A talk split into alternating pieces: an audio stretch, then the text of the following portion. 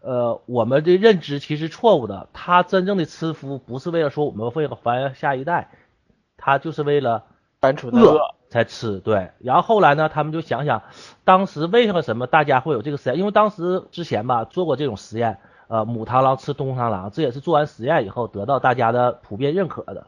当时为什么会出现这种状况呢？就是因为螳螂也是在实验室，而在实验室的螳螂基本也是吃不饱的。所以说他就把它就吃掉了。后来呢，就是说大家就是发现了吃父的印象，大家才认可的。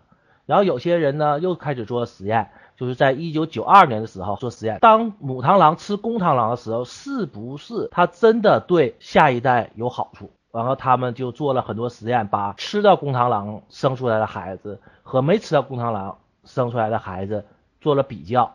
结果发现，确实是吃过公螳螂了以后生出来孩子的质量啊，还有壮实产度啊，比没吃过的要好，好很多，太可怕。这就是一些就是当时我们查到一些资料来给大家科普下，其实母螳螂吃公螳螂不是真正的为了繁衍后代，是单纯的饿，单纯的饿。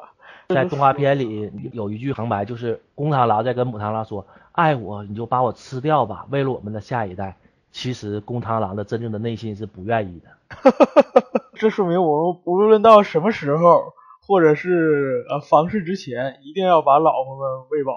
我操，你这可还行？这也敢说哟？可以可以，而且我说的是老婆们。想想点，你是在开车吗？嗯，事实就是告诉我们这事儿。嗯，好的好的好，你有理你有理，鼓掌鼓掌鼓掌鼓掌，你有理好。呱唧呱唧呱唧呱唧，啪啪啪啪啪啪啪。